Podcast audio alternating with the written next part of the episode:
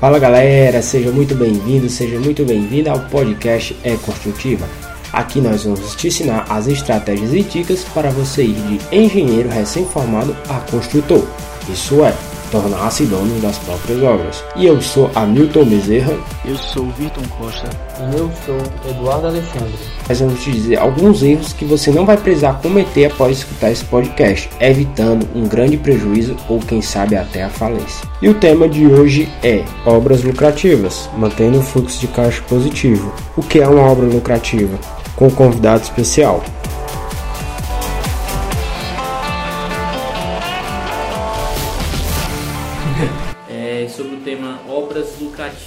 Né? E aí hoje a gente tem um convidado especial, Marcelo Montenegro, tá? Um grande empreendedor, um grande engenheiro, que vai somar com a gente. Tudo bom, bom. Tudo bem, Marcelo? Tranquilo, cara. Coisa boa. Boa.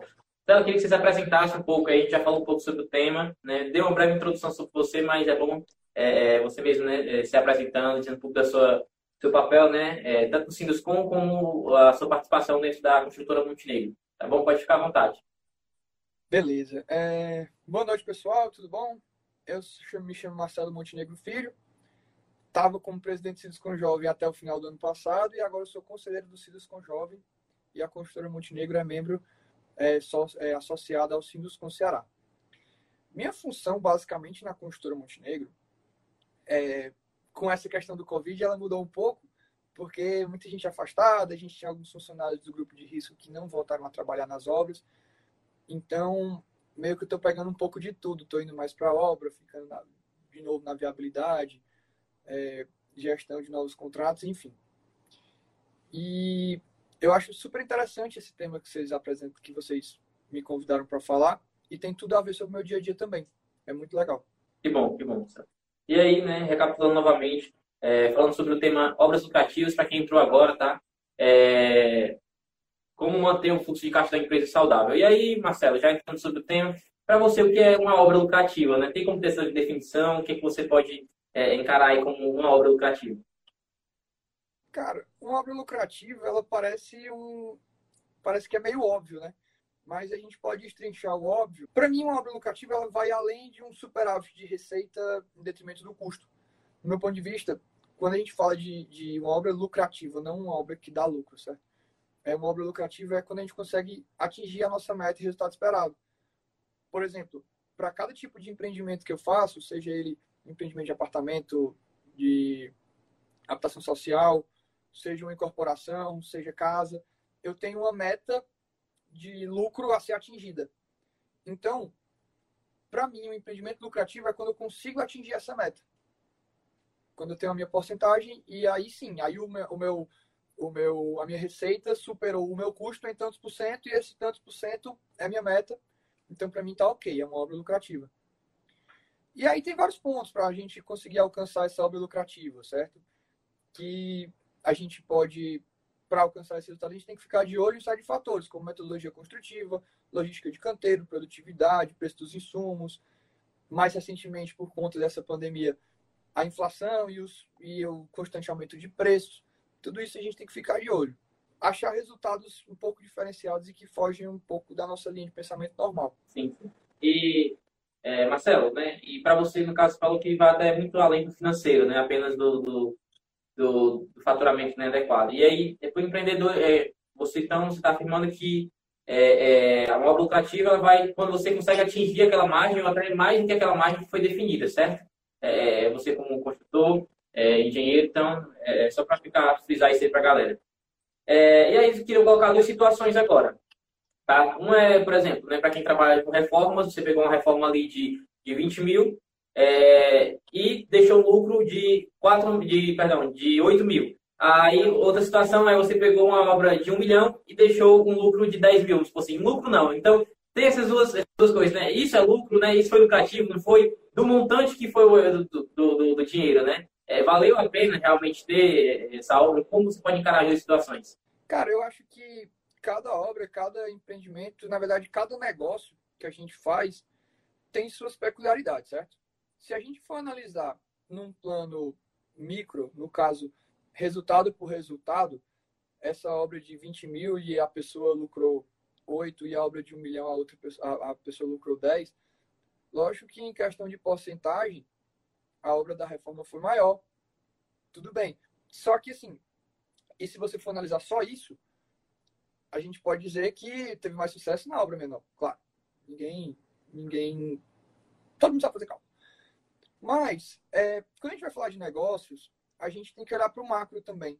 Vai, vamos ver que esse negócio de um milhão foi apenas uma parte de outras obras que essa construtora pode ter pego. Por exemplo, ah, eu vou pegar essa obra de um milhão que vai me dar 3 mil de lucro, mas em compensação eu tenho outras obras de 20 milhões, de 30 milhões, que aí sim vão me dar uma porcentagem de 15, 20% em cima delas. Meio que eu faço uma obra, entre aspas, de sacrifício para ter é, rendimento dos meus outros negócios. Enquanto que em uma reforma, pode ser que eu só tenha essa reforma para esse cliente.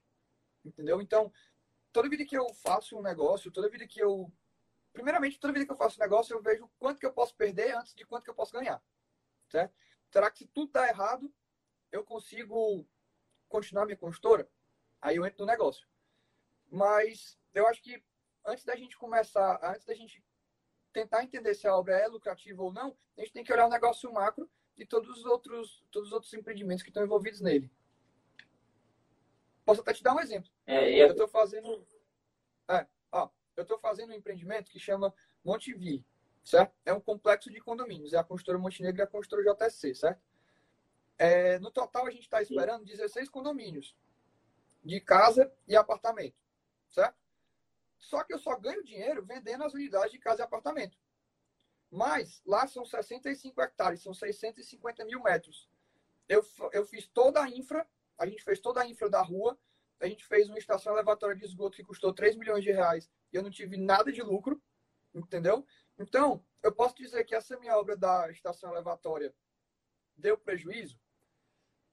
Se eu for olhar para o micro da obra, claro que deu prejuízo. Eu tive 3 milhões de reais de prejuízo. Mas se eu for olhar para o macro, eu não vou precisar mais usar ETE em nenhum dos condomínios, dos 16 condomínios. Eu acho que hoje um ETE custa em torno de 500 mil reais. Então, se a gente for fazer a conta, 16 vezes 500 mil dá 8 milhões. Então, eu fiz uma economia de 5 milhões. Então, é isso que eu estou te falando. Uhum. A gente tem que olhar para o macro do negócio antes da gente ficar olhando só a obra em si. Exatamente. Até um, um, um caso que aconteceu comigo, Marcelo, é que na minha primeira obra eu tive também um prejuízo, né? É aquela coisa, estou começando agora, tá? E já chegou essa, esse primeiro baque, né? A gente não, nunca espera. Mas enfim, aconteceu. Mas só que é, quando concluí a obra, que eu vi que não o dinheiro não ia dar, que estava perto ali, que eu realmente trabalhei um mês ou um, algumas semanas, né, um mês é, de forma tirando do meu bolso, como a gente fala. Mas aí eu cheguei no ponto de que as outras obras que estavam em andamento conseguia segurar, né? Então é bom que você disse assim, né? É, foi minha primeira obra, vai no portfólio, é, a gente tem essa primeira experiência. Então é bom que você chegue num, num, ritmo que, por mais que aquela não dê certo, né, tem outras que você consegue sobressair mais. E acho que isso é o do, do empreendedor, do construtor. Então você tem que estar preparado, né? Aí você falou, é, é analisar de se deu certo, quanto eu vou ganhar e se não der, eu vou conseguir é, é, é segurar minha empresa, vou, se eu vou quebrar, né, analisar a viabilidade do negócio. Eu já tenho meu que pano, né, popularmente, pano para as mangas para segurar o parcial empresa, né? Muito fala, a gente fala em meio a uma pandemia dessa, né? Que muitas obras pararam, né? O setor como um todo. E aí, será que muitas pessoas que não tinham ainda essa estrutura para suportar e passar por isso, é, infelizmente não acabaram declarando falência, não, não prestando as contas necessárias do funcionário, né? Enfim, acho que essa foi a situação. Só tem que tomar cuidado aí, Eduardo, em não usar verba de marketing demais, tá? Quando eu digo isso, é não tomar prejuízo demais numa obra, entrar numa obra achando que é portfólio e a obra dá muito prejuízo, então tem que ter esse balanço. Só pelo nome, né? É, exatamente. Isso acontece muito, muito, muito com alguns é, construtores é, de empresas que começam agora, começaram recente, e vão procurar a gente lá no com Jovem. Aí, às vezes, pegam a obra de uma loja muito grande e acham que consegue tomar um prejuízozinho aqui lá para usar de portfólio, mas, na verdade, tem que ter muito cuidado quanto a isso. Não, com certeza. E, e assim, então, uma, um, uma coisa que aconteceu que eu comecei do zero, sabe, Marcelo? Mas eu tive muita, é, não sei se sorte, né? Eu corri muito para pegar logo as outras, outras obras e eu sabia que no final eu estava sentindo que a obra estava desandando, não estava o ritmo que eu estava o ritmo esperado. E aí eu corri para conseguir pegar outras obras e essas outras obras né, conseguiam cobrir né, esse prejuízo. Então, eu tive essa, essa, essa percepção, né? E hoje eu não é, foi meu primeiro orçamento e tudo aquilo, né? Foi meu primeiro orçamento, né? Não tive nenhuma consultoria, tá? Foi eu por eu mesmo, então, mas, mas não me prejudicou e graças a Deus está crescendo mais ainda. E vai crescer mais. não tenho nem dúvidas. É... Marcelo, tem outra, outra dúvida aqui, que é, você tem algum caso, né, obra sua, onde você cobrou um acréscimo da empresa, no caso assim, né, havia os aditivos, de que você, a obra, você viu que a obra não vinha, não, não ia dando lucro, né, fugiu do previsto, e você teve que botar um acréscimo ali, pedir um aditivo cliente, né, e desses casos, né, quando você vê que a obra já está indo no, no, ritmo que não vai ser lucrativa, né, você já chegou a esse ponto e como é que deve agir nessa situação? Eduardo, é, na verdade, eu não faço obras para um cliente específico, tipo reforma, alguma obra beauty suit, eu não faço esse tipo de obra, certo? Mas o que acontece, e o que aconteceu durante agora essa minha uma obra, uma das obras que estou fazendo, é que o preço dos insumos aumentou bastante, certo?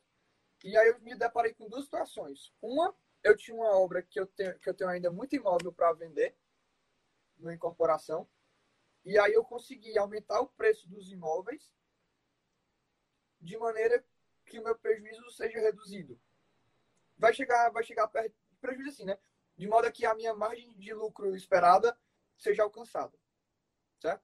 Então eu tinha, eu tenho um volume de imóveis suficiente para aumentar e suprir o meu o meu lucro cessante, digamos assim, certo?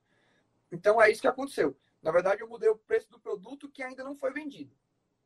Mas eu tenho outra obra que é de apartamentos que são 235 unidades. Eu só tenho mais 5 unidades para vender. Na, só tinha, né? Agora não tenho mais nenhuma. Mas há um ano, mais ou menos, quando estourou essa pandemia, a gente parou quatro meses de construir por conta do decreto e outros motivos que não vêm ao caso, né? Do estado de coronavírus. E a gente parou de construir na volta. Todo mundo que eu acho que é construtor, envolvido no mercado de construção civil, viu que o preço dos insumos aumentou exorbitantemente. Então aumentou cerca de 20%. E eu não tinha mais como é, aumentar os preços das unidades a ponto que fosse suprir meu prejuízo. Então, nesse caso, eu realmente tive um, um, uma diminuição do meu lucro. Certo? Então, me deparei e... com essas duas situações e, e uma eu pude fazer alguma coisa, na outra, infelizmente, é o risco do negócio. Eu tive que tomar prejuízo. Entendi. Aí, no caso, Marcela, a, a, sua empresa ela é construtora e incorporadora, correto? Isso. Entendi. Então, no caso, o problema estava com vocês e vocês mesmos tinham que solucionar, né? Que era cliente e, e, e construtor no mesmo barco. Então, vocês tinham que aumentar, né? A incorporação, aumentar um pouco o valor para que a construtora não se prejudicasse tanto, né? Assim? Basicamente isso. Basicamente. Entendi, bacana. É... Tinha outras dúvidas aqui. E assim, e qual o pior erro que acontece, né? Que a gente pode fazer para que essa obra não, não dê lucro, Marcelo? Assim, em relação a. É o erro de gerenciamento, é, às vezes é correr frouxo ali a, a planejamento da obra, estourar alguns prazos. O que é que pode. É, hoje, deixa uma surpresa, né? Que é a questão do aumento dos insumos, né? Dos materiais. Não foi pelo erro de orçamento, né? No caso, quando a gente erra em algum item do orçamento, e no seu caso, com obras repetitivas, se você errar em um item de porcelanato, não sei, que é o mais simples, mas erra ali repetindo, você dá um, uma diferença enorme. Mas, assim, qual o principal erro que acontece, assim, que uma obra pode sair né, do lucro e não ser lucrativo? Cara, eu não digo nem o principal erro, tá? Mas eu gosto de comentar. Sempre, eu sempre falo isso, inclusive, para minha equipe, antes da gente começar uma obra. Que não sei se vocês sabem, se vocês lembram, sabem, vocês sabem, mas aquele triângulo de ouro que ele diz que você não consegue ter prazo, preço e qualidade junto, certo? Então, é, é o que eu falo pessoal. Pessoal, nós temos que ter quatro coisas. E uma delas é o que geralmente se esquece e o que dá mais prejuízo, que é o preço. A gente tem que controlar preço. A gente tem que controlar prazo, principalmente por conta de despesas indiretas. A gente tem que controlar qualidade, principalmente por retrabalho, que é só custo. E também tem os fatores externos. Os fatores externos, para mim, são os principais vilões de uma obra. Por quê? A gente viu o coronavírus. Ninguém esperava, imaginava na face da Terra que poderia existir uma pandemia que parasse tudo, literalmente tudo, literalmente todos os setores, literalmente todos os insumos pararam de ser produzidos. Então, esse é um deles. Só que isso é um caso extremo, tá? Como fator externo, a gente pode ter alguma variação na taxa de juros, que vai fazer com que a nossa quantidade de venda aumente ou diminua. Então, a gente tem que prestar atenção é, com a nossa velocidade de venda para acompanhar a nossa velocidade de obra. Porque não adianta nada eu terminar uma obra muito rápido e no final ter um estoque gigantesco. Não tem muito sentido isso. Eu vou ter tem, um... também a, toda a parada comercial, né, Marcelo? Não adianta você querer enxugar, enxugar prazo e, e não, as unidades não vão saindo de acordo com o que você vai produzindo, né? Assim? É, cara, não tem sentido, porque, como você já falou, e até um dos temas, um subtema aqui da live, é, a gente tem um negócio chamado fluxo de caixa, né?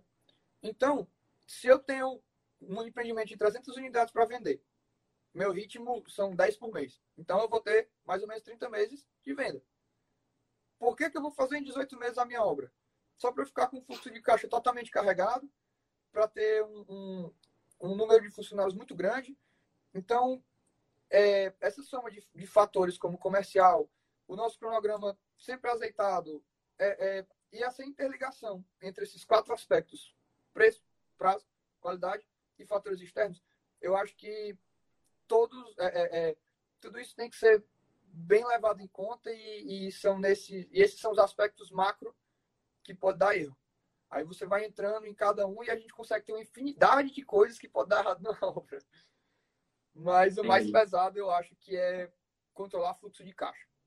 Porque se você chegar num ponto que seu fluxo de caixa está muito carregado, você não tem mais dinheiro para construir a obra, aí você não constrói a obra, né? e, assim, em relação ao, ao fluxo de caixa, né? É, é, como funciona na, na, empresa como vocês de, de, no caso, incorporadora né, e construtora? É, é vocês como funciona? Você até uma dúvida minha aí. Vocês é, adquirem um terreno, constroem e, em seguida já vendem? Como fica essa questão da venda das unidades? É por conta de vocês? É, como é que é essa questão de incorporar e, e, e no caso, construir ao mesmo tempo? Porque, assim, até para quem está começando agora, Marcelo, gente está tirando dúvida minha, quando você trabalha com, com casas financiadas pela Caixa, pode ser uma forma também de, de você ser um construtor incorporador, né? Que você pode ser investidor do terreno, preparar o imóvel e tentar vender, correto? Pode, pode, é, pode se assemelhar esse, esse mesmo processo? É parecido, porque na verdade eu trabalho com apoio à produção, certo? Então eu vendo o imóvel na planta e a Caixa financia até 80% desse meu imóvel. Então é, eu não termino de construir o imóvel para depois vender, certo? Eu vendo com ele no chão. E geralmente eu parto com 30, eu coloco o primeiro prego na obra quando eu vendo 30% das minhas unidades, que aí já passa a cobrir parte do meu custo e traço um plano de venda que no final de tudo eu consigo. É, é, espero ter sucesso na obra. Certo? Mas é basicamente isso. A gente compra o terreno, vende as unidades, prepara todo aquele plano de marketing, toda aquela parte do comercial, vende geralmente 30% das unidades e aí começa a obra. E aí quando vai começando a obra, vai começa terminando de vender, terminando de vender, terminando de vender, até que a gente consegue, graças a Deus, está conseguindo vender tudo antes de terminar nossos e, e quase não tem estoque. É, Marcelo, né? Só algumas objeções, acredito que você pode dar um conselho, né? É, é, em relação àquele velho dilema, né? Que só ganha dinheiro quem tem dinheiro, né? É, você acha que isso é, é verdade ou, ou é, nada impede de quem realmente quer começar a construir, né? No caso, você trabalha com na, na, modalidade de financiamento e só vai quando o banco libera determinado né, porcentagem. Então, é necessário ter esse fluxo de caixa? Como é que funciona é, essa questão? Tá. Primeiro, eu acho que eu não sou capacitado para dar conselho para ninguém. que eu posso falar é um pouco de experiência de vida e um pouco que eu estudei na faculdade e enfim, tá? Mas, brincadeiras à parte, eu acho que não. Eu acho que essa questão de só ganhar dinheiro quem tem dinheiro, isso não, não é muito certo, não. Claro que ninguém é hipócrita de dizer aqui que se você tiver um aporte, se você tiver um financiador, se você tiver é, recursos próprios para construir empreendimentos, fica bem mais fácil tá? Mas eu acho que todo mundo, o mercado ele é muito grande, o mercado é muito repleto de nichos. Então eu acho que todo mundo tem um espaço no mercado e, e todo mundo pode pegar uma fatia desse mercado. A segunda pergunta eu não lembro o que era. Não, foi, foi muito. Você respondeu as duas aí, foi bem parecida. É, Marcelo, você falou no, no início, é né, uma questão de que, o mesmo problema que eu passei, você disse que chegavam muitos jovens também que começavam a empreender no, no Sinduscom e, e, infelizmente pegava a obra para portfólio e acabava não se dando bem, né? E aí, é, é, por que muitas vezes isso acontece? Né? Porque a culpa é do cliente que paga pouco, a culpa é de quem vai pegar a obra, quer cobrar pouco para conseguir pegar a obra. E aí, o que, é que você tem a dizer sobre. Você já viu, no caso, várias pessoas passando por essa situação, e o que, é que você acha que pode ser né, o principal responsável por isso? É, já vi também, já passei. Às vezes já passou. Gente, às vezes a gente se tenta, a, não com esse intuito, né? De, de portfólio, mas às vezes a gente se, se tenta, fica na tentação de pegar uma obra para ver se o cliente, se, se, se, o, se o parceiro comercial, né, no meu caso, entra em outras obras com gente, enfim. Mas é o que eu te falei, cara, varia muito de pessoa para pessoa. O que a gente mais, o que eu mais via no Cibus com Jovem, aí é que eu posso falar na propriedade e na experiência de que eu vi lá, tá? Das pessoas que vieram me procurar. Não significa que seja o todo. Mas o que eu mais vi lá é basicamente isso. Porque geralmente é um recém-formado, então uma pessoa que está na faculdade ainda, e fica meio que num beco sem saída, porque ou largou o emprego ou largou o estágio para empreender e acha que aquela obra é a última obra da vida e que nunca mais vai conseguir nada. Pode ser que sim. Não vamos mentir aqui que pode ser que sim. Pode ser que aquela obra, se você não pegar essa obra, você nunca mais pega nada na sua vida. Esse é o risco do empreendedor. Mas também pode ser que não pode ser que às vezes você se sacrificando muito na obra, é, não faça da maneira de, da qualidade no prazo que é para ser e acaba que se, entre aspas, se queima no mercado e as outras pessoas e os outros possíveis clientes não não vão não vão procurar mais o seu E até é. vai muito do boca a boca, né? Então, se você não fez um bom trabalho, o seu cliente já não consegue indicar para outra pessoa e assim vai, né? E a partir do momento que você faz um bom trabalho, isso vai naturalmente, né? Todo mundo é, lhe procura porque ser um bom profissional. É, e aí eu volto a falar o que eu sempre, eu falo muito isso, bicho. Falo isso muito para todo mundo que me pergunta. É o que eu, que eu volto a falar é o que eu falava para eles. Pessoal, calculem o quanto vocês podem perder. Calcule sempre o quanto você pode perder, não o que você pode ganhar. Porque é, se você chegar a um ponto que você não é, é, você perder mais do que você pode, sua empresa vai quebrar e você nunca mais vai fazer nada. Se você deixar de ganhar uma obra que você pode ganhar muito dinheiro, beleza. É, ninguém gosta de, de, perder dinheiro, mas você vai ter outras oportunidades na sua vida de fazer outras obras. Por mais que não ganhe tanto quanto aquela obra. Então é o que eu falo pessoal, sempre tem que ponderar. É, é, cada caso é um caso. Você sempre tem que pensar tanto na questão do financeiro quanto na imagem da sua empresa. E daí por diante ponderar se vai ou não vai pegar aquela obra. Tem algumas dúvidas, ver aqui nos comentários. Então, galera, quem quiser perguntando aí, o Marcelo, pode ficar à vontade, tá? Apareceu uma dúvida aqui no. no é, é, Flávio Correia perguntou se é, dicas sobre, capacitação, sobre captação né, ou empréstimos para iniciar as próprias obras. Tu tem alguma dica aí para essa galera que está começando agora? Como iniciar essa questão de, de captação de, de empréstimo, de investimento para iniciar as próprias obras? É, o que eu posso falar é que hoje eu só construo com caixa, tá? Hoje eu só construo via caixa e só construo na modalidade de apoio à produção. Então, não tenho muito propriedade de falar de outros bancos, tá, pessoal? Se eu fosse falar, eu ia estar tá, tá falando coisa que eu não sei e eu prefiro não comentar. Mas a Caixa tem várias outras modalidades, além da produção, de imóveis que são financiados de diversas maneiras. Então, o que eu posso dizer, para quem está começando agora, para quem está precisando de dinheiro, para começar a construir. Na verdade, precisar de dinheiro todo mundo precisa, né? Para quem não tem um, um, um, ponto fixo, uma âncora de se apoiar no financiamento, eu, eu sou tiete da Caixa. Então, é, eu acho que você deveria procurar alguma agência da Caixa, um gerente, ou então online, e ver os diversos tipos de financiamento. Outra maneira também, que eu vejo muito, tenho alguns amigos, inclusive já fiz um empreendimento dessa maneira, que aí parte muito da questão de, de reciprocidade de grana, né? Às vezes tem uma pessoa que te financia, é, é, um, um, fundo, ou então uma pessoa física que te financia, e aí você entra com um trabalho. Ou então você entra com uma parte do financiamento e aí outra pessoa também entra com a parte do financiamento.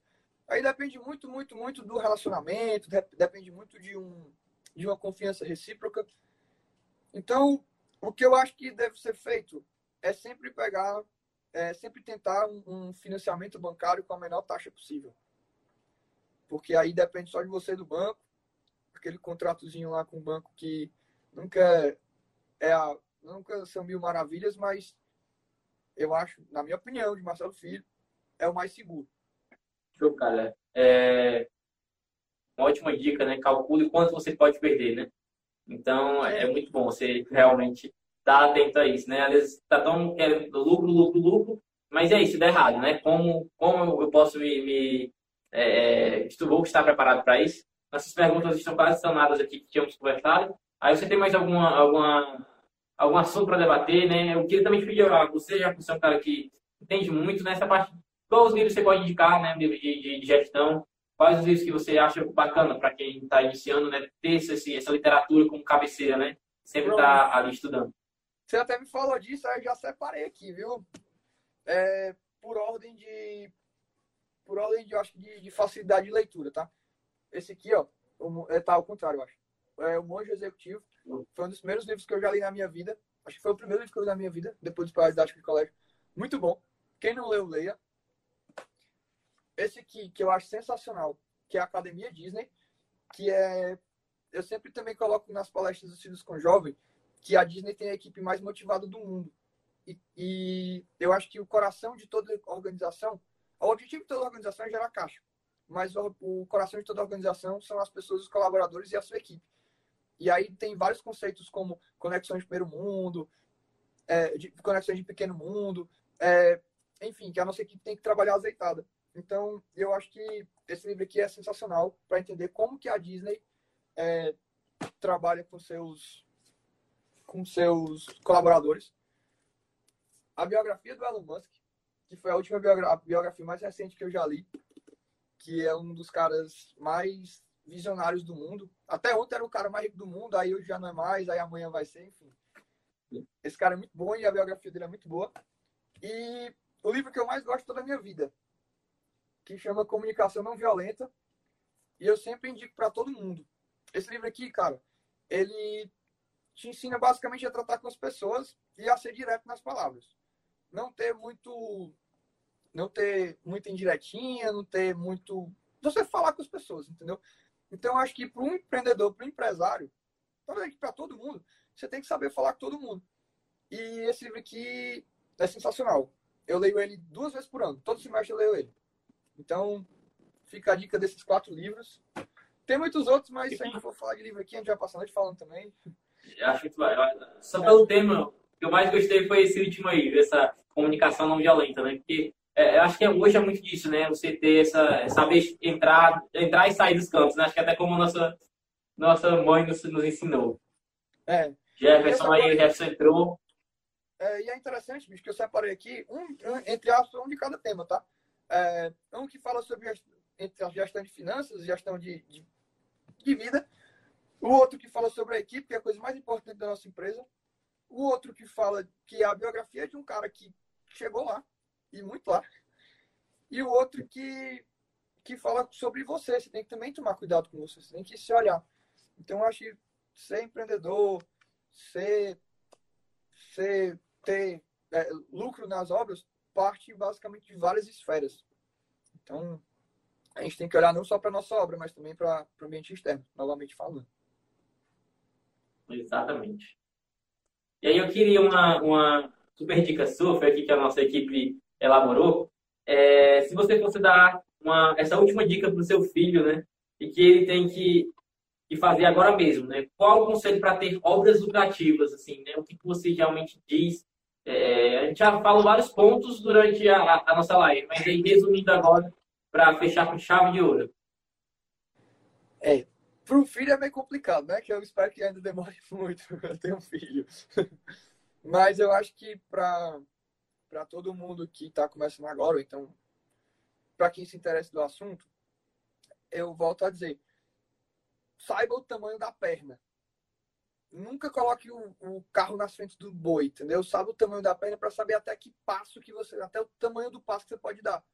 Basicamente é isso. Saiba o quanto você pode perder antes do quanto você pode, antes do, do que você pode ganhar, entendeu? Eu, é, eu aprendi isso com meu pai que ele sempre dizia, meu filho, eu ficava revoltado quando ele, quando ele estava ainda na, na frente da construtora, eu ficava revoltado. Pai, por que a gente não tem 10 obras? Por que a gente não tem. É, é, é, pega todas as obras que estão aparecendo. Ele falava, meu filho, calma, pé no chão. Na verdade, a gente sempre dizia isso. Pé no chão. E vamos saber qual que é o nosso tamanho. E a gente às vezes quer ser maior do que é. A gente às vezes quer pegar, na época que tinha o faixão do Minha Casa Minha Vida, que não precisava vender, né? Era só construir e pronto. A gente tinha um valor fixo por unidade, eu acho que era 68 mil por unidade, e a gente tinha 68 mil para construir essa casa, ou apartamento. E, e aí, quando às vezes apareciam 1.500 unidades um ano. Aí meu pai pegava e dizia, meu filho, não tem como a gente pegar 1.500 unidades fazendo um ano, porque ninguém, é humanamente impossível a gente fazer 1.500 unidades no ano na mesma obra, porque aí tem questão de dissídio, os preços aumentam, enfim. Então, pessoal, eu acho que é isso. Uma dica que eu posso dar é justamente isso. Saiba o tamanho do passo que você vai, que você pode dar. E sempre calcule o quanto você pode perder e não o quanto você pode ganhar. Quanto você aguenta perder e não o quanto você pode ganhar. Show, Marcelo, cara. Muito obrigado aí por todos os ensinamentos, viu? Foi um prazer ter, né, você ter te disponibilizado esse tempo, né? Sempre que eu lhe chame, que a nossa equipe lhe chama, você sempre está à disposição. Fico muito grato mesmo aí por, por sempre você é, é, tá à disposição, né? Para colaborar e compartilhar tudo aquilo que você tem com, com essa, essa quantidade de jovens aí que também querem começar nesse ramo do empreendedorismo e, e, e, ver, né? Por onde começar, né? No caso, você falou uma frase, acho que o que fica hoje na nossa live é antes de saber quanto você ganhar, você tem que estar preparado para quanto você perder, você vai suportar, né? Aqui, então, é, se você está preparado para perder, então, então, muito obrigado pelos ensinamentos, Marcelo? Acho que é isso. Você tem mais alguma coisa a, a, a acrescentar aí e fechar nossa live?